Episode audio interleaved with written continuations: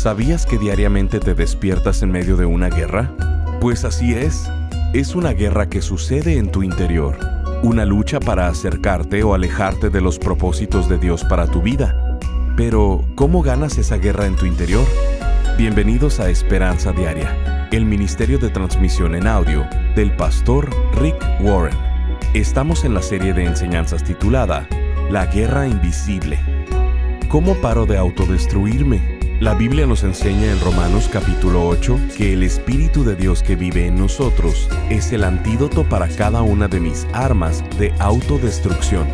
El día de hoy en Esperanza Diaria, el pastor Rick nos muestra la esperanza de la palabra de Dios para alejarnos del autosabotaje. Escuchemos al pastor Rick en la primer parte de la enseñanza titulada Librado de mí mismo. La Biblia nos dice que existen tres enemigos que están tratando de destruir tu vida.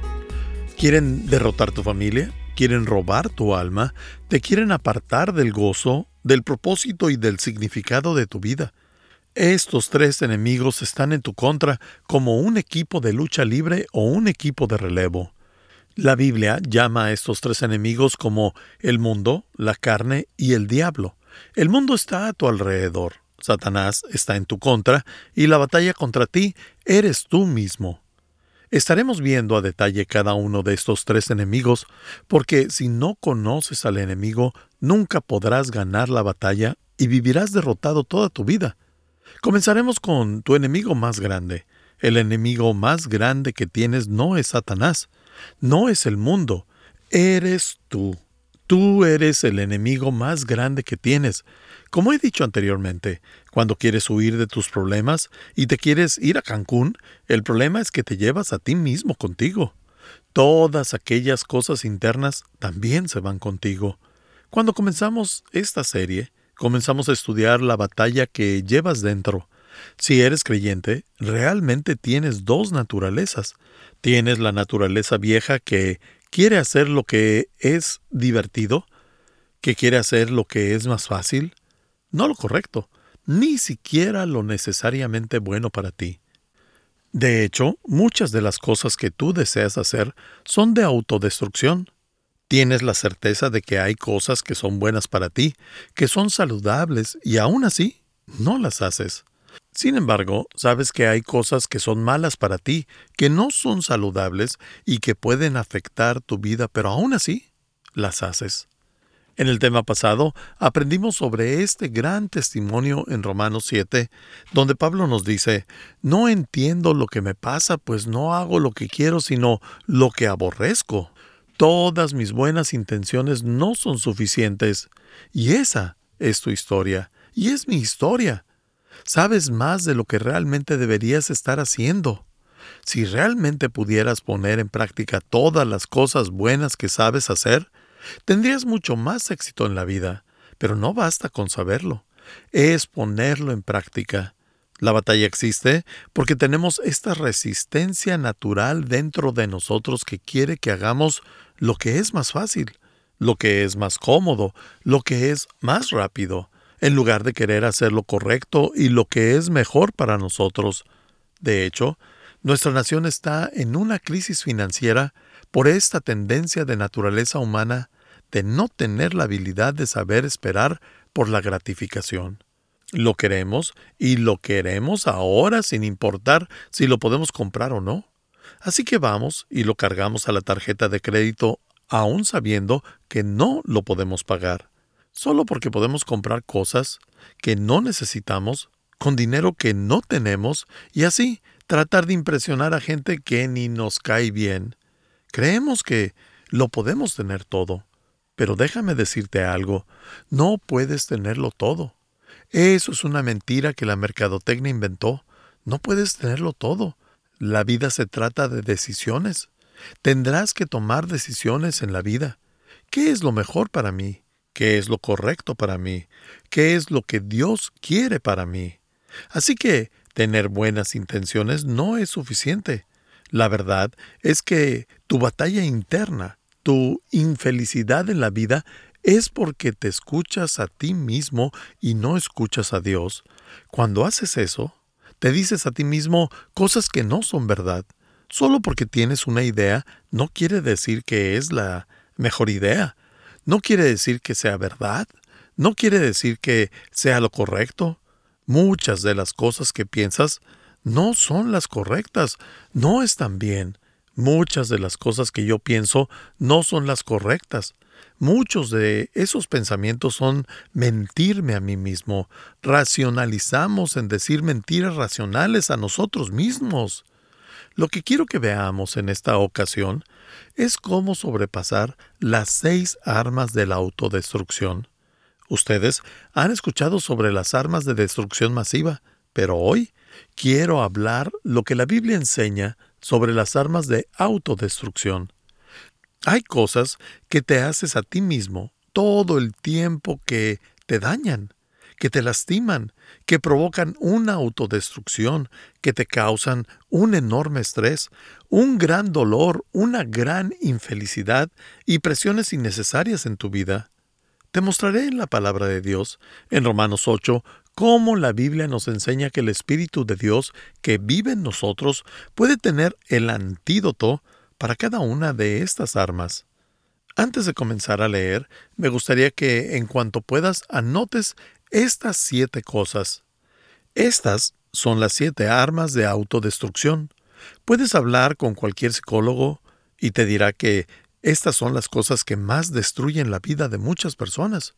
Aquí aprendemos la cura para estas armas de autodestrucción. La primera arma de autodestrucción es la vergüenza. No puedes ser feliz y vivir avergonzado al mismo tiempo. Cuando te sientes avergonzado, cuando te sientes culpable, cuando tienes remordimientos, todo eso te roba la felicidad. Dios no quiere que vayas por la vida con culpa. Dios no quiere que vivas avergonzado. Dios no quiere que vivas con remordimientos. De hecho, por esa razón mandó a Jesús a morir por nuestros pecados en la cruz.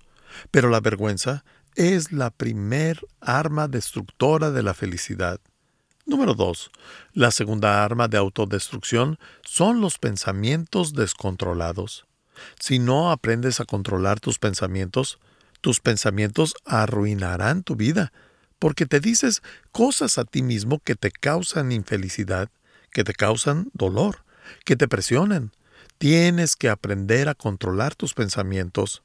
La tercera arma de autodestrucción es la compulsión. Son los impulsos. Los impulsos son estos deseos internos.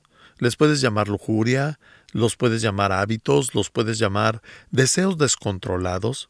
Son eso en tu vida que sientes lo que tengo que hacer, aun sabiendo que está mal. ¿Eres compulsivo? Tienes que aprender a lidiar con eso y a saber cómo pelear contra esa arma de autodestrucción, porque si sigues haciendo cosas compulsivas, arruinarás tu vida. Número 4. La cuarta arma de autodestrucción es el miedo. El miedo es un destructor enorme de la felicidad, del potencial, del propósito de Dios para tu vida. El miedo limita tu vida. Tienes que aprender a controlar tus temores. Número 5. La quinta arma de autodestrucción es la desesperanza. La desesperanza te evita continuar. Cuando comienzas a sentirte sin esperanza sobre cualquier cosa, te desanimas y te quieres dar por vencido. Si te sientes sin esperanza en tu matrimonio, en tus finanzas, o no tienes esperanza con tu salud, la desesperanza es un arma de autodestrucción que usas en tu contra. Cuando lo experimentas en ti, te roba del plan de Dios para tu vida. Número 6 la amargura. La amargura es un arma de autodestrucción enorme, porque la vida es injusta y no todos nos toca las mismas cosas y la vida está fracturada y nos hace sentir atrapados. Algunas personas tienen mejores cosas que tú y te dan celos y te da envidia. Algunas personas te lastiman y solo tú decides si te vuelves en alguien amargado. La amargura es un cáncer que te consume vivo, es un veneno que te carcome por dentro. Nunca podrás lastimar a nadie con tu amargura, más de lo que tú te lastimas a ti mismo. Siempre te lastimas más a ti. Es un sentimiento de autodestrucción. La amargura no tiene ningún valor en tu vida. No te agrega ningún valor el que te aferres a un rencor. Lo único que hace es hacerte miserable. Número 7. La séptima arma de autodestrucción es la inseguridad. Tienes que lidiar con esta arma, porque si no lo haces y no aprendes a enfrentar la inseguridad en tu vida, te hará hacer cosas tontas. Cuando te sientes inseguro y tratas de demostrarles a los demás que eres alguien seguro, vas a decir cosas tontas, harás cosas tontas, vas a tener que fingir y los únicos que se dejan impresionar por los que fingen son otros que están fingiendo. Todos los demás se darán cuenta. La única gente que se deja impresionar por gente falsa son los que son falsos. Cuando eres inseguro, no lo puedes ocultar, tienes que enfrentarlo. Estás escuchando Esperanza Diaria, el programa de transmisión en audio del pastor Rick Warren. En breve, el pastor Rick regresará con el resto de este mensaje. La Biblia nos enseña que existen tres enemigos que están tratando de destruir tu vida. Quieren desintegrar tu familia, robar tu alma, apartarte del gozo, del propósito y del significado de tu vida. Estos tres enemigos están en tu contra. La Biblia llama a estos tres enemigos el mundo, el diablo y la carne. El mundo está a tu alrededor. Satanás está en tu contra. Y la batalla contra ti eres tú mismo. Si no conoces a tus enemigos, nunca podrás ganar la batalla y vivirás derrotado toda tu vida.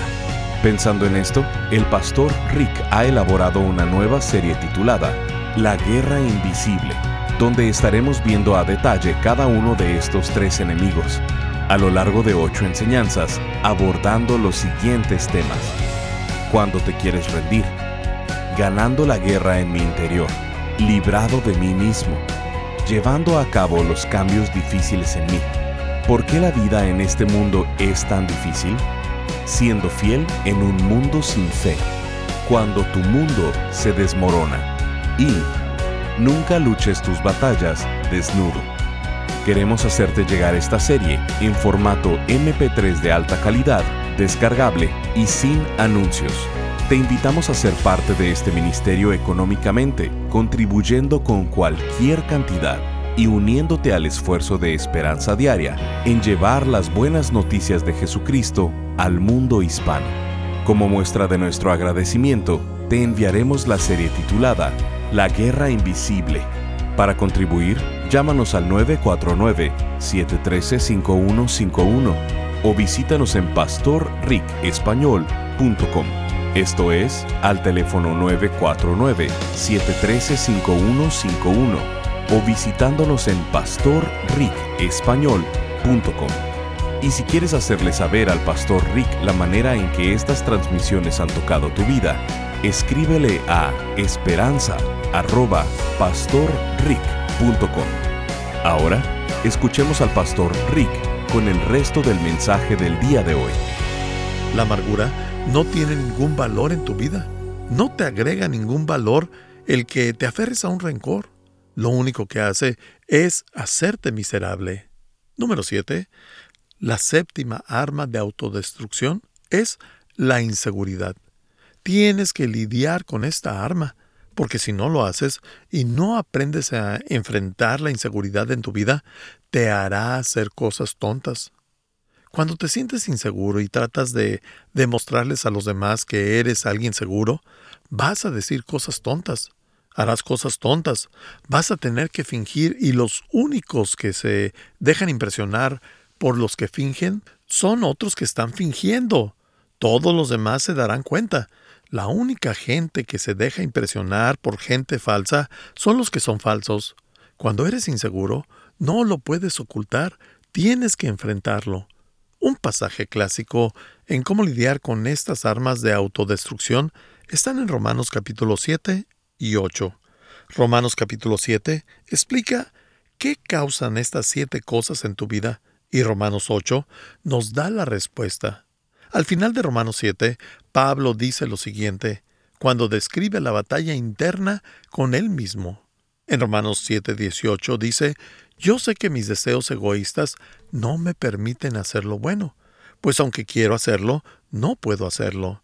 En vez de lo bueno que quiero hacer, hago lo malo que no quiero hacer. El versículo 24 termina diciendo, Soy un pobre miserable, ¿quién me librará de este cuerpo sujeto a la muerte? Observa que no está diciendo, ¿qué me librará? Porque la respuesta al problema que tienes dentro, todas las veces que has hecho mal en tu vida, que has querido cambiar, la respuesta no es una pastilla, no es algo que escuchemos, no es un seminario, no es que te inopticen. La respuesta es una persona, es Jesucristo y su Espíritu dentro de ti. Romanos 8 es la respuesta a Romanos 7. El Espíritu de Dios que está dentro de ti te dará el antídoto a las siete emociones negativas. Quiero que aprendas a cómo ser librado de ti mismo. ¿Cómo me puedo librar de mí mismo? La manera que aprendemos es viendo la verdad de Romanos 8. Tuve que hacer una lista práctica de los siete hábitos mentales que necesitarás para poder aplicar las verdades de Romanos 8. Así que veremos estos siete hábitos mentales que explican las grandes verdades. Romanos 8 es el mejor capítulo de toda la Biblia. En mi opinión, es el mejor capítulo. Una vez realizaron un estudio de investigadores de la Biblia y dijeron que si se encontraban en una isla desierta y solo tenían un capítulo de la Biblia, ¿cuál quisieran que fuera. Como el 90% de ellos dijo, quisiera el capítulo 8. Es un pasaje de la Biblia muy fuerte. El primer paso para liberarme de mí mismo es, número uno, debo recordar diariamente lo que Jesús hizo por mí. Ese es el punto de partida. Me tengo que recordar todos los días lo que Jesús hizo por mí. ¿Qué es la salvación? ¿Cuáles son sus beneficios? Existe mucha gente que es salva, pero no vive de esa manera. Van por la vida llenos de vergüenza, de pensamientos incontrolados, y son compulsivos y llenos de miedo, amargura, de inseguridades. Son creyentes, pero no han sido liberados de ellos mismos. El primer paso es que tienes que recordar qué hizo Jesús por ti. De esta manera, el Espíritu Santo me libera de la culpa. Veamos estos siguientes versículos, Romanos 8, 1 al 14. Primero, él dice, por lo tanto, ya no hay condenación para los que pertenecen a Cristo Jesús. No hay condenación. Esto quiere decir que Dios no te va a juzgar por todas las cosas que has hecho mal si has confiado en Cristo. Porque Jesús tomó todo el juicio en la cruz. Él no te va a juzgar porque Jesús ya fue juzgado no tiene por qué condenarte porque Jesús tomó tu condena, tomó tu pecado, tu castigo. Él ya cumplió tu condena. La Biblia dice que si soy un creyente, si le pertenezco a Cristo, ya no hay condenación para los que pertenecen a Cristo Jesús. Recuerda la frase, le pertenezco a Cristo. Este versículo habla de aquellos que le han dado su vida a Jesús. Esto no aplica a ti si aún no has tomado esa decisión. Pero si ya recibiste a Cristo en tu vida, la Biblia dice que no tienes condenación. Eso quiere decir que Dios no se enoja contigo cuando pecas. ¿Oíste eso? Dios no se enoja contigo cuando pecas si ya le perteneces a Jesucristo, porque Él ya pagó el precio. Mira, esta es una nota importante. No dice que después de que me hice cristiano ya no voy a pecar. No dice que ya no voy a cometer errores. Todavía vas a cometer errores. No dice que no voy a fracasar en esta vida. Tendrás fracasos. Solo dice que no tendrás condenación.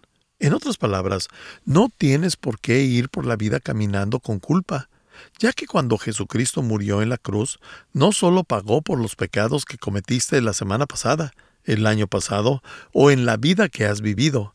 Él ya pagó por los pecados que vas a cometer mañana, la siguiente semana y por el resto de tu vida. Ya han sido pagados. Esas son buenas noticias.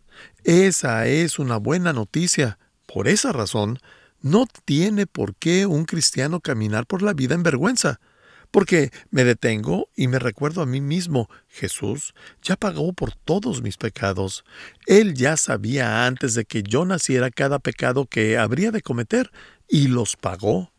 La siguiente parte del versículo dice, y porque ustedes pertenecen a Él, el poder del Espíritu, el Espíritu Santo, el Espíritu de Dios, el poder del Espíritu que da vida, los ha libertado del poder del pecado que lleva a la muerte. ¿Qué quiere decir este versículo? Que la segunda cosa que tengo que recordar es que, porque soy un creyente, tengo a Jesús, tengo un nuevo poder en mi vida más grande que el poder de mi fuerza de voluntad. Antes de ser cristiano, la única cosa que tenías en contra de tus malos hábitos era la fuerza de voluntad. ¿Y cuánto te dura? No por mucho tiempo. Él nos dice que ahora tenemos un nuevo poder en nosotros. Desafortunadamente, muchos cristianos aún siguen solo dependiendo de su dominio propio para cambiar. Nunca han podido saber cómo conectar con el poder espiritual, con el poder de Jesús que está dentro de ellos. Nos recuerda que hay un nuevo poder dentro de nosotros, hay alguien más que manda. Y cuando quieres cambiar esas cosas en tu vida, ya no solo lo tengo que hacer en mis propias fuerzas, no es solo mi fuerza de voluntad, es el poder de Dios en mí. Me ha dado un poder más grande que yo mismo. Esto lo podemos ver más en los siguientes versículos. La siguiente parte del versículo dice, la ley de Moisés no podía salvarnos, porque nuestra naturaleza pecaminosa es débil. La ley de Dios no te podía salvar. Un hombre una vez dijo, yo sé que voy a ir al cielo. ¿Y cómo sabes? Porque obedezco los diez mandamientos. A ver, dímelos de memoria. No solo no obedeces los diez mandamientos al pie de la letra, ni siquiera los puedes nombrar. Si te pidieran en este momento que los recites, no podrías. Entonces, ¿cómo podría pedirte que los obedezcas si ni siquiera los conoces? Por cierto, obedecer todas las leyes no funciona. ¿Por qué? Lo dice el versículo, porque nuestra naturaleza pecaminosa es débil. Las leyes solo funcionan con el comportamiento externo, no funcionan para un cambio interno, no te pueden cambiar por dentro. Por ejemplo, si pusiéramos un puerco frente a ti, un puerco muy gordo y grande, que se ha estado revolcando en el lodo y la tierra y ha estado comiendo desperdicios y apesta, y te preguntamos, ¿Qué es esto? Tú dirías es un puerco. Ahora, si yo me llevara a ese puerco y lo bañara y lo limpiara muy bien, si lo meto en una tina y le pongo sales y jabón con perfume y lo limpio y le lavo sus dientes y después lo rocío con algún perfume caro, algo como corral número 5, eh, ese sería el perfume apropiado para un, para un puerco. Le pongo aceite de olei para que su piel esté suave como la seda y después le pongo un moño en su cuello y una eh, y un gorrito y le pongo sombras en sus ojos y unas pestañas postizas y le pongo un vestido y un poco de lápiz labial y luego vuelvo a sacar al puerco y lo pongo nuevamente frente a ti y te pregunto, ahora, ¿qué es esto? Aún sigue siendo un puerco. Estás escuchando Esperanza Diaria. Si quieres hacerle saber al pastor Rick la manera en que estas transmisiones han tocado tu vida, escríbele a esperanza.pastorrick.com. Ahora volvamos con el pastor Rick, quien nos compartirá un testimonio de un radio escucha. Darwin desde Ecuador nos escribe, Pastor Rick, este hermoso mensaje que recibo a diario me fortalece más cada día. Dios es lo más hermoso en mi vida. Está construyendo un legado en mí. Me da mucha fuerza, salud y vida, que es lo primordial. Gracias, pastor. Muchas bendiciones. Gracias por acompañarnos. Si quieres mantenerte en contacto con el pastor Rick, visita pastorricespañol.com y síguelo a través de sus redes sociales. Y si quieres hacerle saber la manera en que estas transmisiones han tocado tu vida, escríbele a esperanza.pastorrick.com. Sintonízanos en nuestra siguiente transmisión para seguir buscando nuestra esperanza diaria en la palabra de Dios. Este programa está patrocinado por el Ministerio de Esperanza Diaria y por tu generoso apoyo financiero.